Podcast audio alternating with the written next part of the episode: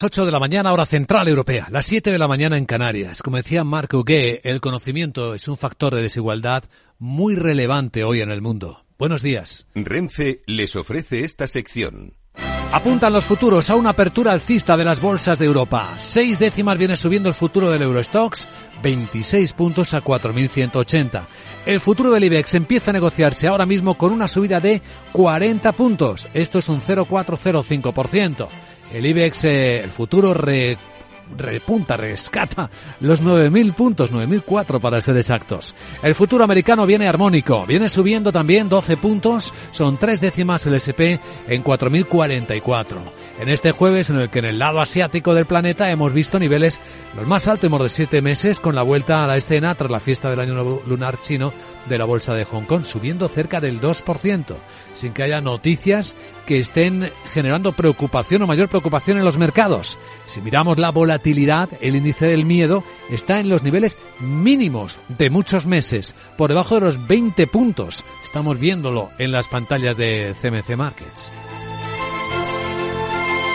Capital, la bolsa y la vida con Luis Vicente Muñoz. Este es un día en el que los datos de crecimiento de la primera economía del mundo van a ser importantes para saber cómo va esa previsión que Naciones Unidas, por cierto, ha vuelto a rebajar de comportamiento económico en 2023. Se va siendo algo más sombrío, se va ensombreciendo algo el panorama. Enseguida en Capital Radio vamos a ver cuál es la perspectiva de uno de los sabios también de la economía española, de don Rafael Pampillón, director de análisis económico del IE, del Instituto de Empresa y catedrático del CEU San Pablo. Y tras él entraremos en la gran tertulia de la economía con Ramón Tamames, Rubén García Quismondo y Jesús Varela hasta el momento en que vayan abriendo los mercados. Nos iremos ocupando de las noticias entre medias y de vigilar los activos más llamativos, entre los que sigue estando el oro, que continúa su senda de recuperación este año, ya está en 1944 dólares y sigue subiendo un poquito esta mañana. No baja el precio del petróleo, ni tampoco la fortaleza del euro dólar, que en las pantallas de XTV cotiza a 1,0913.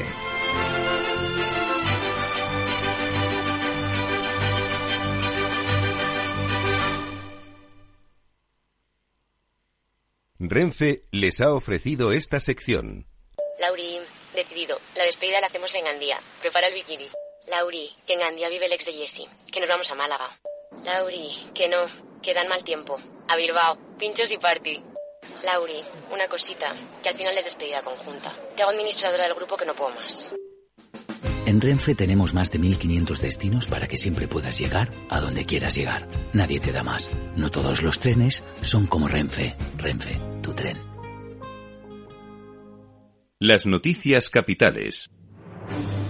Pues aquí tenemos una nueva rebaja de expectativas de Naciones Unidas para la economía del planeta.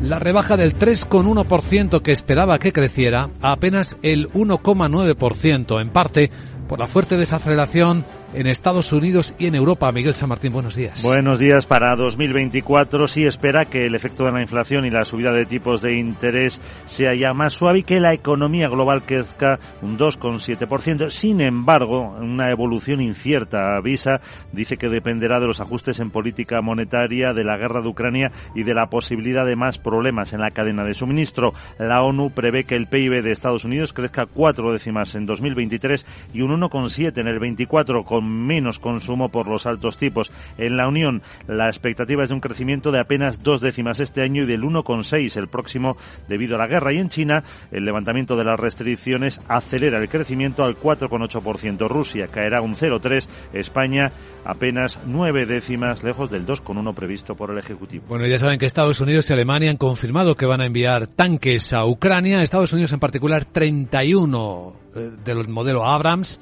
El presidente Biden insiste que Rusia no debería tomarlo como una amenaza ya va a empezar Estados Unidos a entrenar inmediatamente en un tercer país a soldados ucranianos para su uso y mantenimiento. Eso sí, los tanques tardarán meses en llegar a Ucrania e irán acompañados de unos vehículos blindados de recuperación. Se llaman M88 y servirán para darles apoyo.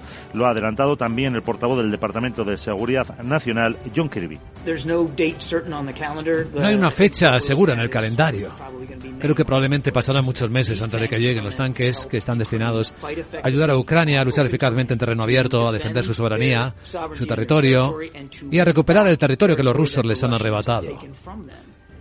Y ahora, quiero decir, es invierno, las condiciones no son muy buenas, hay algunos combates en el Donbass, pero aparte de esto no ha habido mucho, al menos en el sur. Biden ha insistido en que su país y Europa están completamente unidos para ayudar a Ucrania a defenderse de esta invasión. Dice Zelensky, el presidente ucraniano, que la clave aquí es eh, la velocidad con que se suministran los tanques y el número de ellos. Y el secretario general de la OTAN, Jens Stoltenberg, asegura que el abastecimiento que ha anunciado Estados Unidos, Alemania o Reino Unido puede marcar una diferencia significativa en la guerra contra Rusia. El canciller alemán Olaf Scholz insiste en que la seguridad de su país no está amenazada.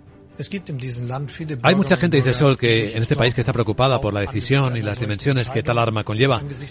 Por eso quiero decirles eh, aquí, ahora,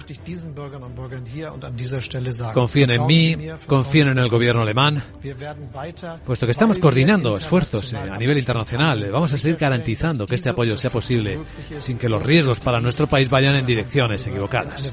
Son 14 tanques los que enviará a Alemania y ha permitido que lo hagan terceros países que también los tienen. Así el gobierno gobierno de Canadá estudia enviar otros cuatro Leopard a Ucrania. A Alemania, que por cierto confirma que ha evitado la recesión. El ministro de Economía y Clima, Robert Haber, reconoce que supone un alivio, confirma que el peor escenario no se ha producido y que la actividad y los mercados muestran una dinámica positiva. Y en España, bueno, pues en una hora en menos tendremos la encuesta de población activa del cuarto trimestre.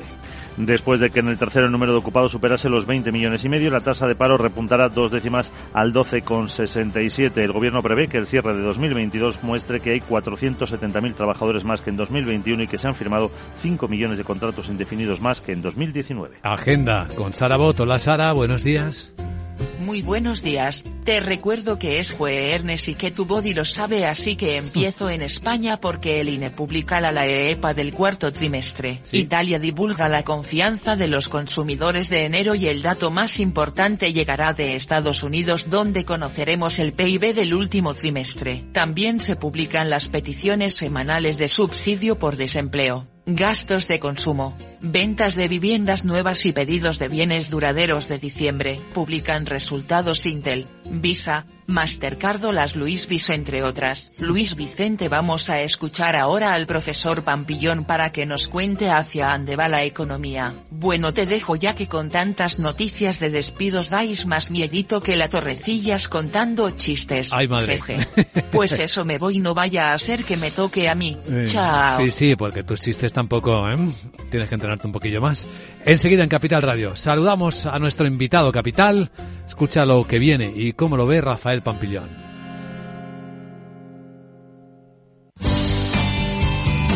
Vamos a echar un vistazo al tráfico antes en conexión con la DGT. Jaime Orejón, buenos días. Muy buenos días, hasta ahora pendientes de complicaciones en los accesos a Madrid por lados, a su paso por Torrejón, Dardoz, a 4 Pinto y Butarque, a 6 El Plantío y la M607 a su paso por El Goloso de Barcelona de entrada por la C58 en Moncada y por lados en Payella y por la P7 en Santa Perpetua de Mugada, dirección Tarragona en Valencia por la P7 en Paterna hacia Castellón y en Murcia A7 Espinardo en sentido a Almería.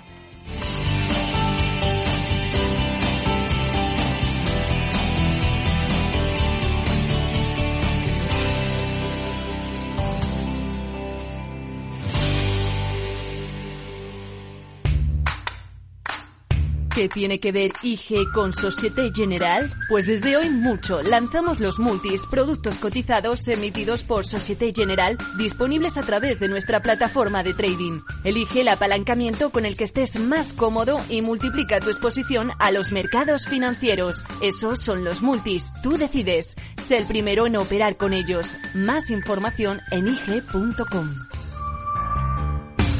Los productos cotizados son instrumentos financieros complejos. Operar con estos productos implica un alto riesgo de perder el dinero rápidamente. Perfecto. Informe de reunión enviado. En Orange reinventamos nuestras tarifas Love Empresa. Ahora incluyen cosas tan importantes para tu negocio como la libertad. Por eso te ofrecemos herramientas para que puedas trabajar dentro y fuera de la oficina. Llama ya al 1414. Las cosas cambian y con Orange Empresas tu negocio también. Orange. En tiempos de incertidumbre, nuestra fortaleza es la estabilidad. En Nordea, pensamos que el equilibrio, la fiabilidad y la experiencia importan. Nuestra estrategia Stable Return muestra un sólido comportamiento en el largo plazo para sus inversiones. Invierta en estabilidad. Invierta en tranquilidad. Descubra más en nordea.es.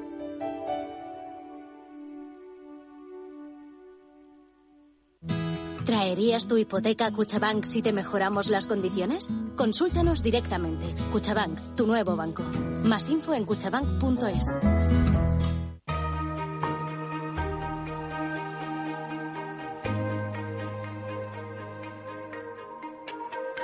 La entrevista capital. Luis Vicente Muñoz. La percepción de la economía, del momento económico, es muy singular. Por una parte, mejor de lo esperado en los últimos meses. Acaban de escuchar al ministro de Finanzas alemán decir que el país ha conseguido eh, evitar la recesión hasta el momento, aunque siga la crisis. Y por otra, tenemos un escenario que se va oscureciendo, se va haciendo cada vez más sombrío, lo vemos también en las últimas horas, con una nueva reducción a la baja de las perspectivas económicas de Naciones Unidas, que ha rebajado del 3,1 al 1,9% la previsión de crecimiento económico para el planeta, sobre todo por la desaceleración fuerte que ve en Estados Unidos y en Europa. Vamos a examinar esta escena con la ayuda de nuestro invitado capital, don Rafael Pampillón, catedrático de Economía del CEU San Pablo. Profesor Pampillón, muy buenos días. Buenos días, Luis Vicente. ¿Cómo siente usted esta extraña percepción? ¿no? Por un lado, no estamos tan mal como temíamos, pero por otro, se oscurece el horizonte próximo. ¿Cómo conjuga? Bueno, eh, el invierno ha sido un invierno caliente y, por tanto, eh, hemos gastado menos energía, lo cual ha rebajado los precios del petróleo y, de, y del gas natural. Y yo creo que en el corto plazo pues todo lo que parecía que iba a ir mal, pues va a ir un poco mejor. Pero a medio plazo, eh, yo estoy de acuerdo con Naciones Unidas de que eh, la inflación, la inflación se va a mantener durante tiempo, durante años, porque las subyacentes están eh, por encima del 6% y eso es muy difícil de reducir. O sea, estamos en un momento de desglobalización, o sea, los bloques que se están creando de Rusia, India y China por un lado y por otro Europa y Estados Unidos, esos bloques eh, y más el presidente Biden está poniendo mucho proteccionismo a los productos que vienen de China.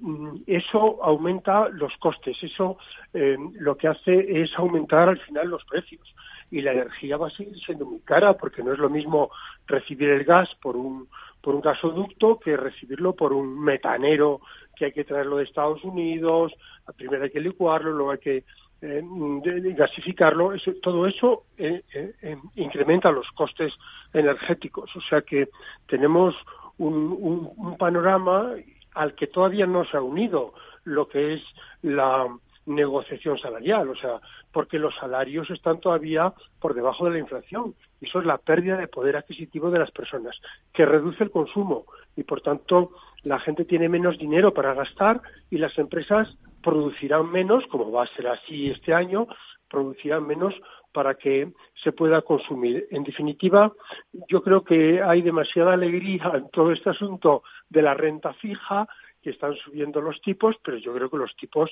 seguirán siendo altos y que seguirán subiendo si la inflación no se domina. Pero, profesor eh, Pampillón, antes de la crisis vivíamos siempre con inflación. Quizás aquí la cuestión es si seguiremos haciéndolo con una inflación más o menos normal, entre comillas, o con una alta inflación, ¿no? Claro, viviremos con inflación y con tipos de interés más altos. Y claro, con el endeudamiento que tienen las economías, tanto endeudamiento público, en el caso de España, eh, como endeudamiento privado, toda esa deuda hay que digerirla. Hay que digerirla cuando se endeudaron a tipos de interés negativos o, cero. Y ahora los tipos de interés ya son del 3, del 4, y eso hay que pagarlo. Mayores costes fiscales para las empresas, costes financieros eh, costes fiscales en España, por ejemplo, con las cotizaciones sociales, que son costes laborales no salariales, mayores impuestos que se están eh, poniendo a, las empresas. En el caso de España, pues tenemos el impuesto del plástico, el impuesto a las digitales, todos estos impuestos nuevos, ¿no? Transacciones bancarias, eh, sobre los beneficios de la banca, mayores impuestos que no cuidan nada el aparato productivo y pérdida de poder adquisitivo de las familias, todo eso lleva a una situación de, de, menor gasto y eso produce en las empresas a costes más altos. O sea que la, la situación es inflacionaria, tipos más altos con deudas muy elevadas. Todo apunta entonces, don Rafael Pampillón, que en algún momento tendrá que venir un ajuste. ¿Cómo espera usted que sea? Puede ser por crecimiento y no se notará, o puede ser del, del otro, ¿no? El de la famosa austeridad, el del el difícil, ¿no? El que duele.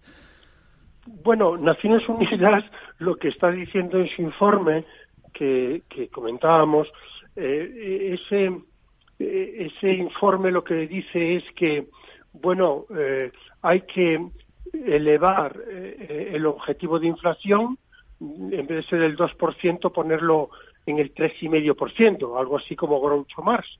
Estos son mis principios, si no le gustan, tengo otros. ¿Y cuáles son esos otros principios? Pues subimos el objetivo de inflación. Pero claro, vivir en una economía inflacionaria, mm, pues tiene sus costes y tiene sus políticas y por tanto también hay que reducir el gasto público para evitar que la inflación siga creciendo. En definitiva, lo que propone eh, Naciones Unidas es, bueno, vamos a crecer con más inflación, pero vamos a evitar que suban tanto los tipos para que no se enfríe la economía y no aumente el desempleo. Y esta es la gran pregunta del año 23. ¿Cómo va a ir el mercado laboral en España y en otros países?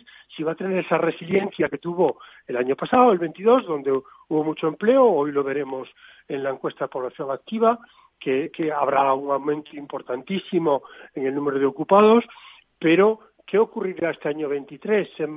¿Seremos capaces de mantener ese nivel de ocupación o con esos crecimientos tan bajos a los que apunta la ONU eh, el empleo se mantendrá?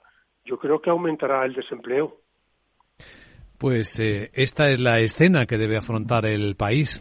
¿Qué augura usted que pase en esos términos de empleo, de aumento del desempleo? ¿En qué proporciones podríamos eh, verlo?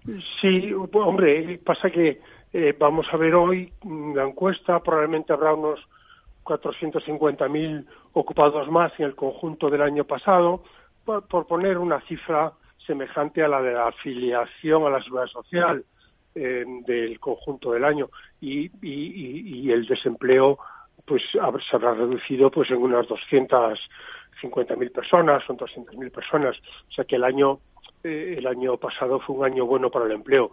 Yo creo que este año pues esa tasa de paro pues va, va a subir, ¿no? Del, del 14,6 que me parece que está ahora pues va a subir pues porque el crecimiento será más lento, porque será más lento porque la economía mundial irá más lenta y eso significa que vamos a poder vender menos y exportar menos. Y, claro, eso depende mucho de cómo salga China de este proceso de liberalización de las personas que, estaban confinadas. También la demografía china que está en caída pues va a aumentar los costes eh, de los productos chinos. Eh, vamos a ver qué hace Biden con sus políticas frente a China, ese más proteccionismo. Todo eso, eh, todo eso global, todo eso mundial nos afecta. Nos afecta que, que, haya dicho eh, Naciones Unidas que Europa va a crecer este año el 0,1%. Pues claro, es que eso quiere decir que prácticamente no vamos a aumentar nuestras exportaciones al resto de la Unión Europea. Eso significa que el empleo es muy difícil que aumente y que con los cambios tecnológicos y con todos los costes que está habiendo de, eh, de transición energética, que, además los tenemos en Europa, en Estados Unidos, y, y ya nadie más se gasta el dinero en transición energética, con lo cual nuestros productos se encarecen frente al resto del mundo. O sea que lo que sí tenemos claro es la incertidumbre. O sea, esta es la palabra mágica del año 23. Tenemos mucha incertidumbre sobre lo que va a pasar. Es evidente. Don Rafael Pampillón, catedrático de Economía del Alceu San Pablo, gracias por compartir su visión en Capital Radio. Le deseamos un buen día, profesor. Gracias, Luis Vicente.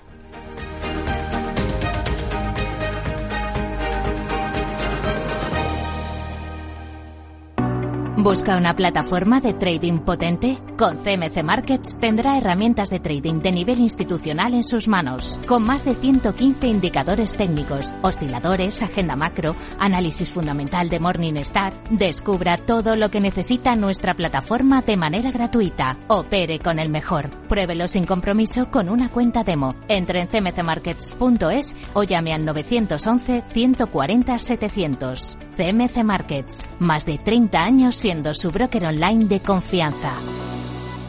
Los CFD son instrumentos complejos y están asociados a un riesgo elevado de perder dinero rápidamente debido al apalancamiento. El 77% de las cuentas de inversores minoristas pierden dinero en la comercialización con CFDs con este proveedor. Debe considerar si comprende el funcionamiento de los CFDs y si puede permitirse asumir un riesgo elevado de perder su dinero.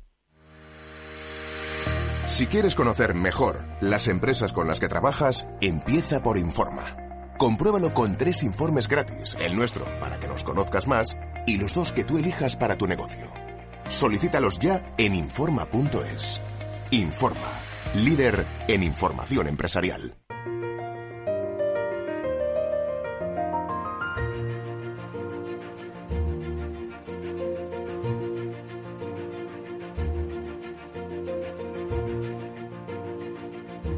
En Capital Radio comienza la gran tertulia de la economía con Luis Vicente Muñoz. Abrimos la gran tertulia de la economía en Capital Radio. Vamos a comentar las historias de esta mañana, cómo estamos, cómo nos sentimos, cómo lo vemos. Escucha lo que viene en la gran tertulia de la economía hoy con Jesús Varela, presidente de Enguluca. ¿Cómo estás, querido Jesús? Muy buenos días. Muy buenos días. Con ánimo, con ánimo, no hay más remedio. Los exportadores lo acaba de decir el profesor Pampillón. De decir un par de cosas, ¿no? Sí. Eh, don Rubén García Quismondo, socio director de Cuábala Abogados y Economistas. ¿Cómo estás, querido Rubén? Muy buenos También días. bien, de Juernes, potente todavía. Juernes. Tengo energía todavía para acabar la semana. Sí, bueno, y damos la bienvenida a don Ramón Tamames, catedrático de Estructura Económica y académico de la Real Academia de Ciencias Morales y Políticas. ¿Qué tal, querido profesor? Buenos días. Buenos días, don Luis V.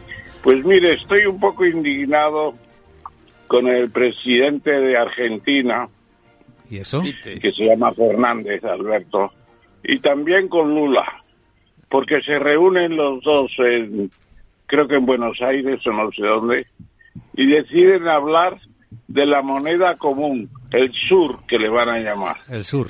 Pero parece mentira que dos dignatarios como estos de países tan importantes hablen de tonterías, porque una moneda común es lo menos necesario en estos momentos. Lo que hace falta es sujetar la inflación y levantar las inversiones. Y, la moneda común, si quieren estudiar el tema, que vean lo que se hizo en Europa, que llevó años y años hacer una unión monetaria. Y aquí se lanza diciendo que van a hacer el sur. Bueno, un poquito de seriedad, señores presidentes. 30 años, si no recuerdo mal, costó a la Unión Europea construir el euro. La Unión Europea, sí, señor. y ahí viene, Argentina tiene una inflación del 90% en estos momentos. Así que la Declarada. de la. Declarada. Y de la deuda pública de la Argentina que debe, lo que no se ha dicho, se debe más de 50 mil millones de dólares que no sabe, no van a pagar nunca, naturalmente. Así que la convergencia, vamos, parece una broma, ¿no? El planteamiento. Es Pero- imposible. Efectivamente, y luego los argentinos tienen en sus, eh, debajo de sus colchones 500 mil millones de dólares que naturalmente utilizan para sus cosas menos para ayudar a su país. Es una vergüenza lo de Argentina. Suena fuerte eso, ¿eh, profesor?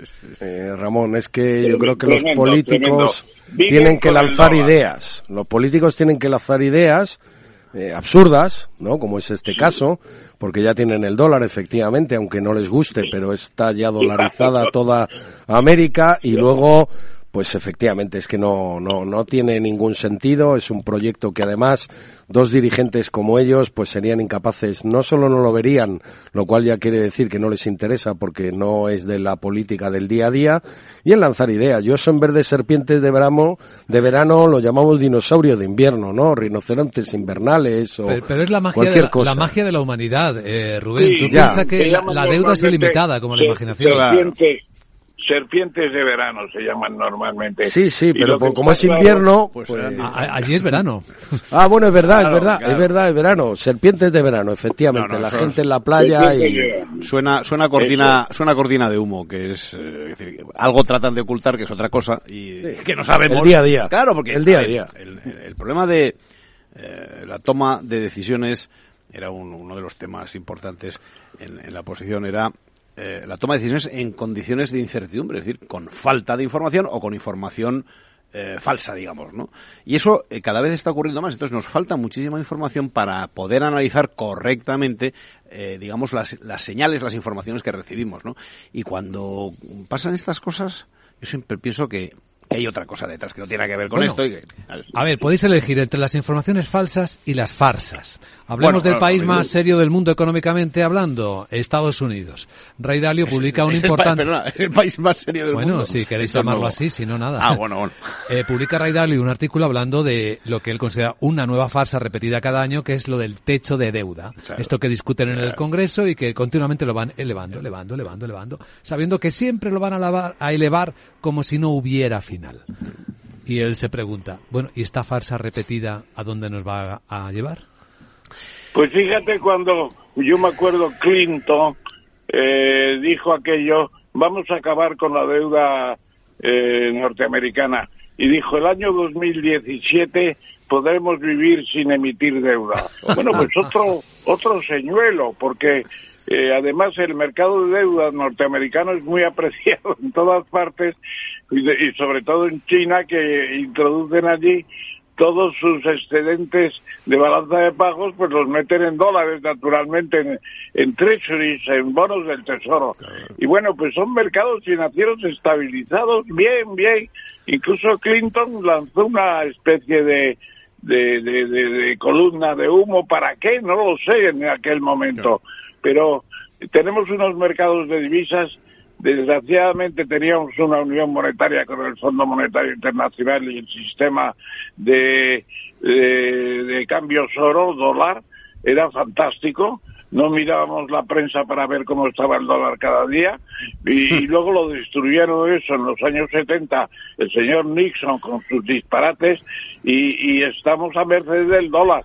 Pero estar al merced de, de Fernández y su inflación del 90% yo creo que es bastante peor, no sé. Bueno, ha- ha- has galopado. Sí, un poquito. has galopado de manera Es que- atendida por es un montón de es cosas. Muy temprano, Claro. es muy temprano y hay que hacer ejercicio. Y que sí, y que sí. pero- Eh, ahora, eh, empezando un poco por el final, bueno, independientemente de que el patrón oro, eh, yo no creo que se lo cargara a Nixon, se lo, se lo cargó el propio sistema porque era definitivamente insostenible. Bueno, Nixon le dio, si quieres, un poco la puntilla, pero Nixon la crisis del con petróleo, hombre, de Ramón, de. Ramón, la crisis del petróleo lo que sacó son las vergüenzas de un montón de, de años de acumular, eh, pues bonanza tras bonanza, y entonces nunca pasa nada hasta que pasa.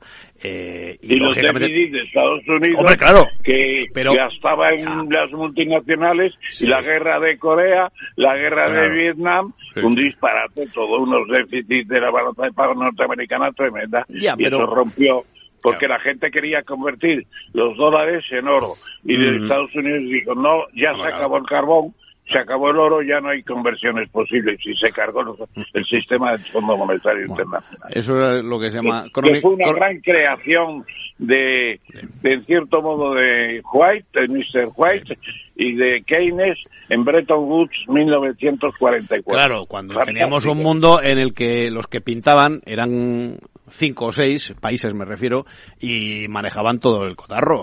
Oye, oye, todo eso, todo eso es ir- irrepetible y, y Ah, además... Habíamos inventado los derechos especiales de giro, que es esa Claro, moneda pero, vamos a ver, pero es que hay que situarse en una situación, en, la, en una, en una, en una en, eh, periodo histórico en el que después de una, sobre todo una Segunda Guerra Mundial, que es cuando nacen las instituciones de Bretton Woods, eh, lo que hace falta es sobre todo reconstruir y por lo tanto inversión pública y por lo tanto Pero, una situación... eh, extraed las lecciones para el momento presente. ¿Hay algo que se pueda romper ahora?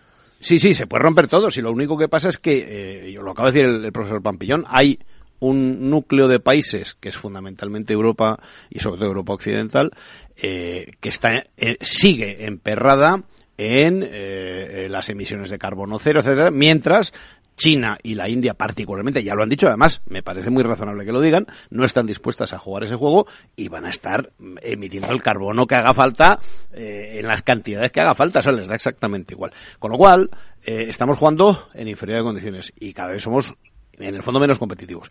Todos estos actores, los, los, los países, em, llamamos, llamamos a llamarles emergentes, pero bueno, eh, eh, no existían en, en, esa época y por lo tanto, y no pintaban nada. Es decir, no existían, quiero decir, sí existían como concepción política, pero no tenían ningún peso en la, en la, en el mundo. Y además, el fenómeno de la, de la globalización, que además no es opcional, es decir, es que no se puede ir contra lo, se puede intentar decir lo que quieras, pero vamos, ir contra la globalización es como, el, siempre lo he dicho, como el, el maño de la película que eh, iba a la borriquilla por la vía del tren y pi, pitaba el tren y decía chufla, chufla, ¿cómo te apartes tú? Bueno, pues hay gente de esa, no cabe duda, pero eh, ese fenómeno de la globalización tiene efectos positivos y efectos negativos. Yo creo que hay que tratar de, digamos, beneficiarse de los positivos y tratar de, bueno, corregir en la medida que se puede los negativos. Eh, lo que pasa es que todo está cada vez más interrelacionado, nos guste o no, y por lo tanto, pues las decisiones no, no pueden ser autónomas ni pueden ser de cualquier manera. Bueno, yo volviendo al tema de la deuda, yo creo que el tema de la deuda es un tema muy preocupante. Creo que lo decía también el profesor Rafael Pampillón. Eh, al final, eh, con la subida de tipos de interés para intentar controlar la inflación, que quizá por el 25 o 26 tengamos a un nivel del 2%, con suerte este año a lo mejor un 4, 4 y pico, eso se refleja en unos mayores gastos financieros eh, el intentar consolidar un déficit público racional que no sea estructuralmente del 5%, por ejemplo, en España, ¿no? Por hoy no es al tema de los Estados Unidos, que es otra economía y que tienen otra potencia y que probablemente lo intenten sopesar a través del crecimiento y no de crisis que ellos prácticamente las padecen rápidas y severas y luego inmediatamente salen y tiran de los demás, ¿no? Yo creo que en el caso español una consolidación del déficit estructural y el intentar reconducir la situación de deuda que se va a reflejar a través de, del gasto financiero, pero no solo la deuda aparente, porque el problema lo decías tú antes, eh, Jesús, el tema no es el sino qué datos tenemos, ¿no? Nos estamos acostumbrando a desconfiar de los datos económicos, por ejemplo, del desempleo y de la desestacionalización de las series o de esos empleos que están ahí pero que no están, estos contratos fijos, discontinuos. Quiere decir que, que mm, tenemos un problema también con la deuda, porque la Seguridad Social tiene 100.000 millones, pero ¿cuál es el, el subyacente de todo esto? Eh, ¿Cuántas pensiones de esas son no contributivas? Quiere decir, nos faltan muchos datos últimamente, demasiados, desgraciadamente, para hacer un análisis. Y probablemente cuando el siguiente gobierno pueda llegar, si es el, un gobierno diferente al que hay actualmente, como puede ser posible, pues nos podamos encontrar con un incremento todavía mayor de la deuda. Hay tres países fundamentalmente en el mundo eh, que tienen problemas. Japón, que lo manejan ellos, Italia y España. Y de ellos tres, hay uno muy débil que es España. Para el carro un momento, Rubén, porque hay otro problema estadístico. Dicen que hemos terminado el año 22 con un crecimiento del 5,2%. Eso no hay humano que se lo crea. No es crecimiento real.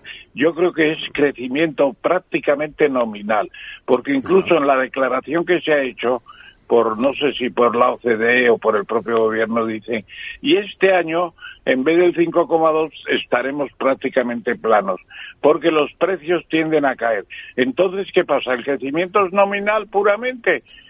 Tú lo has dicho, Ramón. Claro que sí, efectivamente.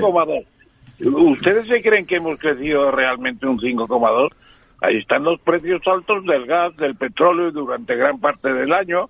Pero además, fíjate en el tema intertrimestral. Si tú te das cuenta, ahora ya no hablan del crecimiento nunca trimestral, sino del anual.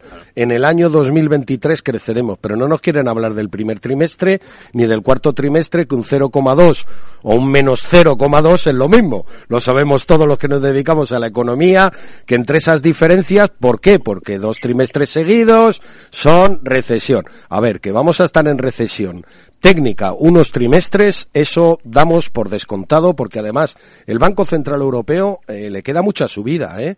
Quiere decir que está en un 2 y eso tiene que llegar tranquilamente un 3,5 o un 3,25, un 3,75 porque la inflación subyacente en Europa sigue estando entre 6 y 8 puntos de promedio y en España está muy alta. Entonces, la inflación no está controlada. Una inflación subyacente del 6,9% no hay ninguna inflación controlada. Y tú lo has dicho ahora mismo, Ramón. La cesta de la compra, las energías, los alquileres, subiéndote los tipos de interés. La gente está sufriendo mucho y además una subida generalizada de impuestos por progresión fría y por inflación y, y, luego además otros tipos, ¿no? Yo recuerdo que ya nadie se acuerda que las eléctricas y los bancos pagaban el 25, pero ahora pagan el 30 y además les ponen un impuesto especial. Quiero decir, es cierto que el Estado tiene que parar en un momento, probablemente Ray Dalio lo que se refería es a eso, al engaño este de continua deuda, emisión y que da patada adelante, porque eso al final hay que controlarlo y hay que yo no digo en el corto plazo, eso es imposible, pero estabilizarlo, generar un déficit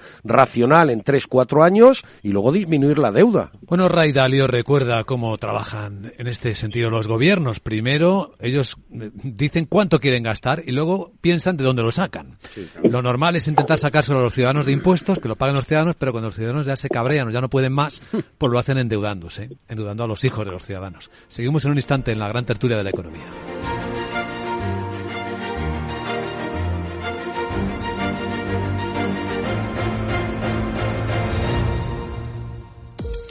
Los ataques que comprometen los sistemas de información causan daños no solo con brechas de datos y operaciones no confiables, sino también daños físicos en las instalaciones o peor aún, a las personas que dependen de esas instalaciones. Por ello, una seguridad Zero Trust como la ofrecida por Zscaler garantiza la confianza en la red y frena los ataques maliciosos. Descubra más en zscaler.es.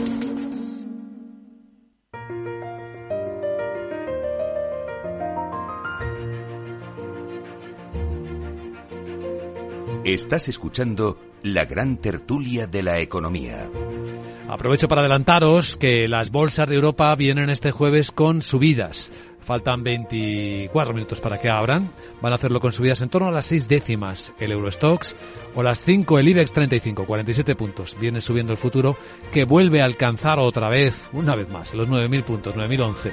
El futuro del mercado americano viene también con subidas suaves, tres décimas arriba el SP, 11 puntos, en 4.043, con mercados asiáticos también en positivos y con baja volatilidad, por cierto. Hoy ha vuelto Hong Kong después de las vacaciones del año nuevo lunar con una subida que rebasa el 2%. Todavía no ha cerrado la bolsa de Hong Kong, veo en las pantallas de XTV.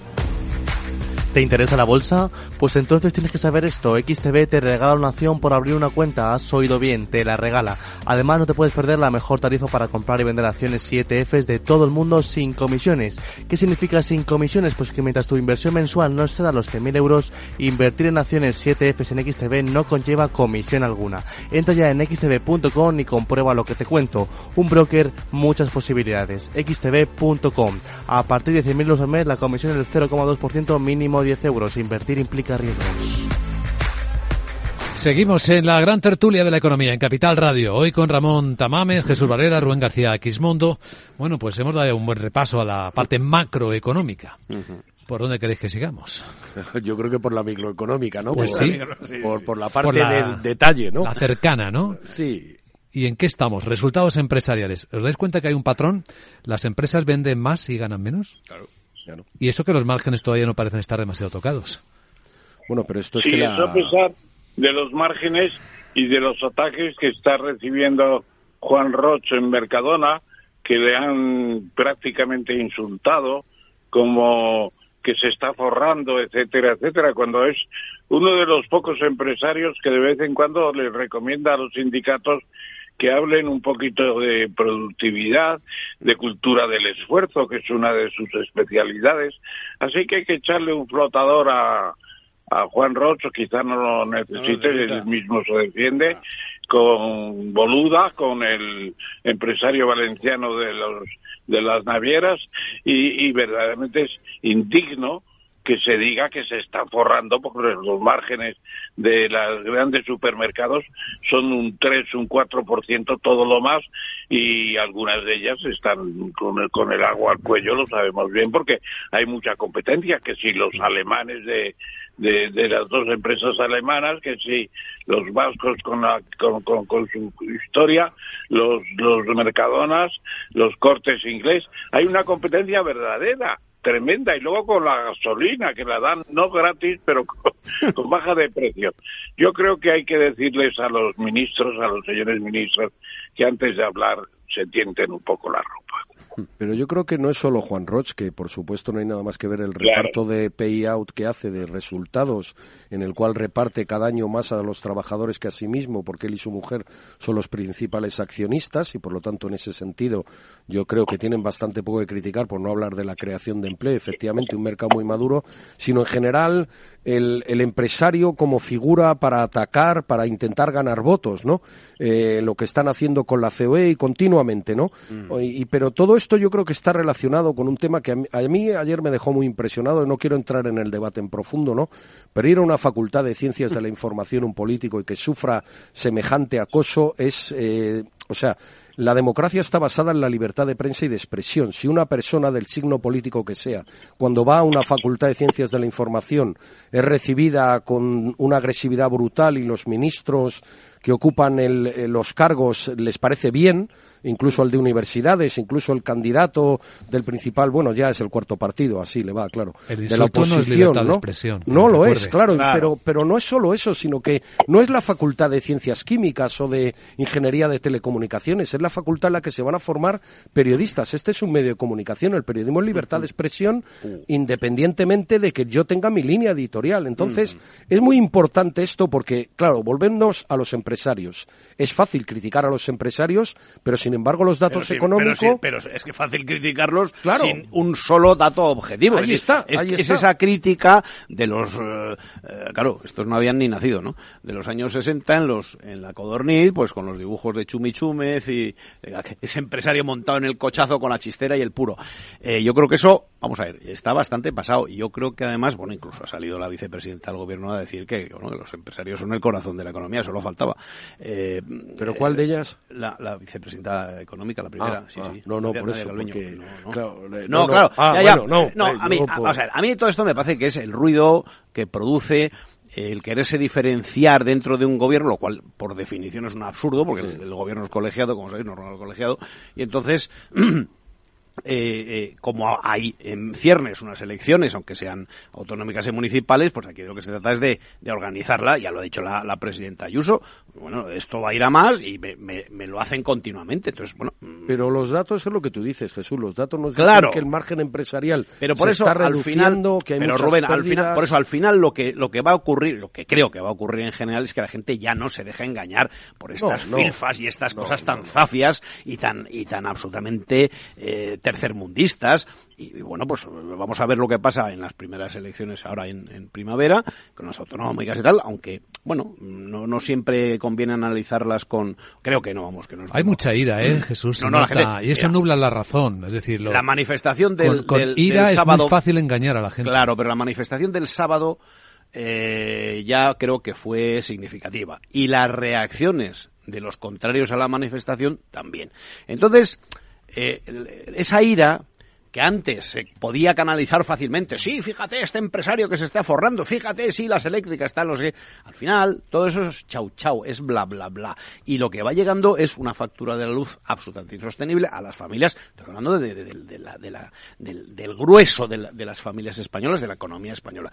Y esas, estamos hablando en, la micro, aunque sea un, subagregado de la macro, pero la, renta disponible en esas familias ha caído drásticamente. Sí, sí, pero puedes, puedes canalizar la ira al ah, sujeto equivocado. ¿Eh? y me permitís, me permitís un momento otro caso de empresarios despreciados olímpicamente, porque ha venido en la prensa estos días el caso de de los de las donaciones que hizo el presidente el antiguo presidente que ahora sigue siendo supervisor con su hija etcétera de Inditex Amancio Ortega los aparatos aquellos clínicos. Bueno, pues están parados prácticamente porque son de Amancio Ortega y resulta que han hecho 10 operaciones en un año cuando en otros sitios hacen cientos, decenas cada día. ¿Qué está pasando? Estamos despreciando un capital fantástico que teníamos, que no se utiliza, etcétera, etcétera. No es lo mismo tener los tanques Leopard en la provincia de León o de Burgos que tener paradas unas inversiones hechas con dinero privado para cuestiones públicas. Y es una vergüenza. Y no se investiga. Pero ¿Dónde está la que de sanidad? yo- A ver qué pasa con esos, esos instrumentos preciosos y costosos que están ahí parados. De la generosidad de una Pues, persona, además. Claro, pero yo creo que es importante eh, Y mientras tanto las listas, las listas de espera, que se muere la gente. es, es En importante las listas de espera. Re- reconocer, Ramón, a personas concretas, pero yo creo que el, el- el núcleo central de la economía española está formado, imaginemos, por 200, 300 mil empresas, hay un millón y pico, ¿no?, con empleados, pero hay 200, 300 mil que tienen 8, 12, 20, 30, 50, y es una pena que eso se critique, porque eso es el núcleo central de la economía española, sus márgenes se están reduciendo como consecuencia del incremento fundamentalmente de precios de suministros de energía, de materias primas, etcétera, que no trasladan del todo al consumidor para no perder cuota de mercado porque están en mercados muy competitivos y no en oligopolios como pueden estar algunas grandes empresas y criticar esa generación continua de riqueza y de empleo porque el empleo, el poco empleo privado que se crea, porque todos estos datos, eh, yo con Rafael estaba escuchando a Pampillón y decía sí, pero se le está olvidando que más del 50% de la economía es pública, con lo cual hay que analizar ya no la privada, sino también la pública, que es la que crea el empleo. Más de 600.000 puestos de trabajo se han creado desde el año 2018 en el sector público en general. Entonces, ese conjunto de empresas que cada día se mueven en España y que crean riqueza, que crean la renta, que pagan los impuestos y que está sacrificada con continuas subidas de impuestos. Y es lo que tú decías antes, Ramón, que la subida del PIB, todos sabemos que es un salto estadístico y en buena medida es nominal, que es un simple truco de jugar con la estadística y que realmente ni siquiera recupera el, el nivel del 2019.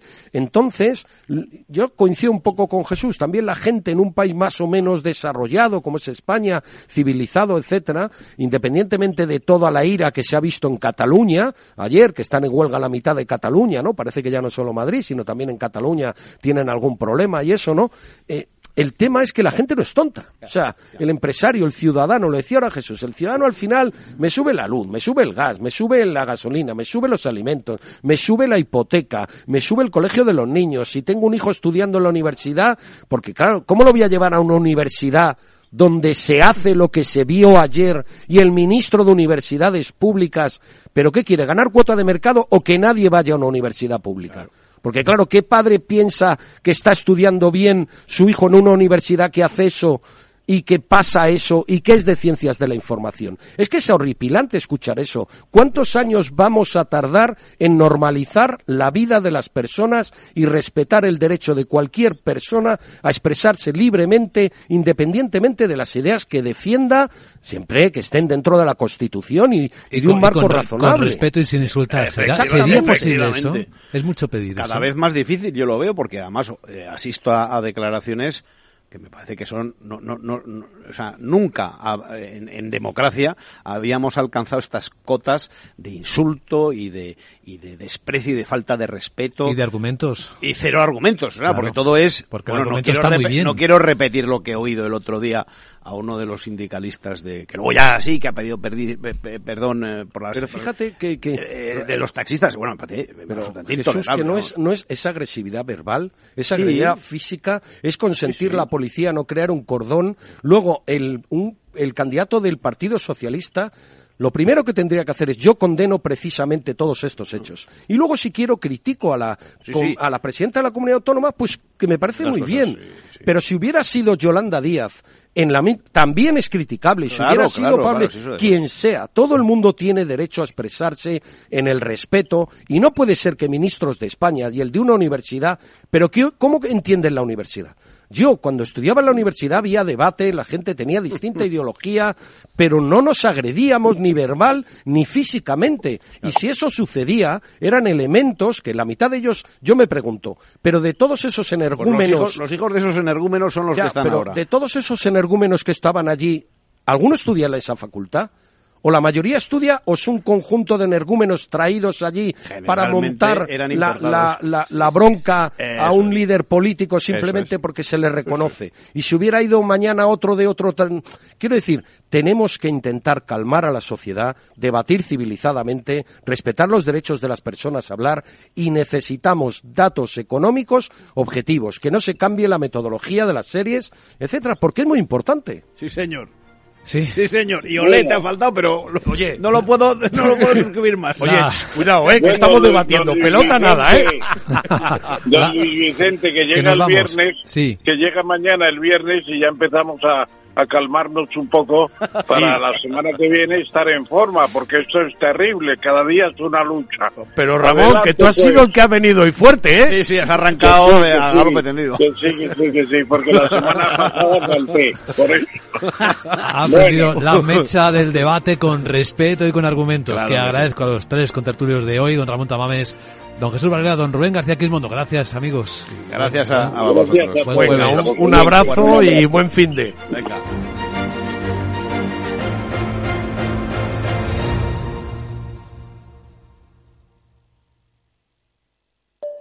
Mario, que eso de que no te da tiempo a pillar el tren.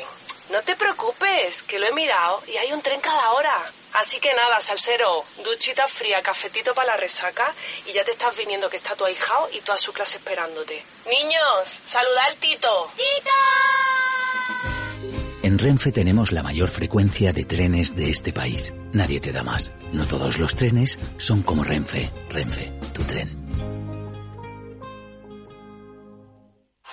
¡Vaya acción! ¿La has visto? ¿Qué acción? Una acción gratis. Ahora consigue una acción gratis por hacerte cliente de XTB y descubre cómo se siente un inversor en bolsa. Descarga la app de inversión de XTB, hazte cliente, haz tu primer depósito de cualquier importe y disfruta de tu acción gratis para empezar a invertir. Invertir implica riesgos. Términos y condiciones de la promoción en xtb.com.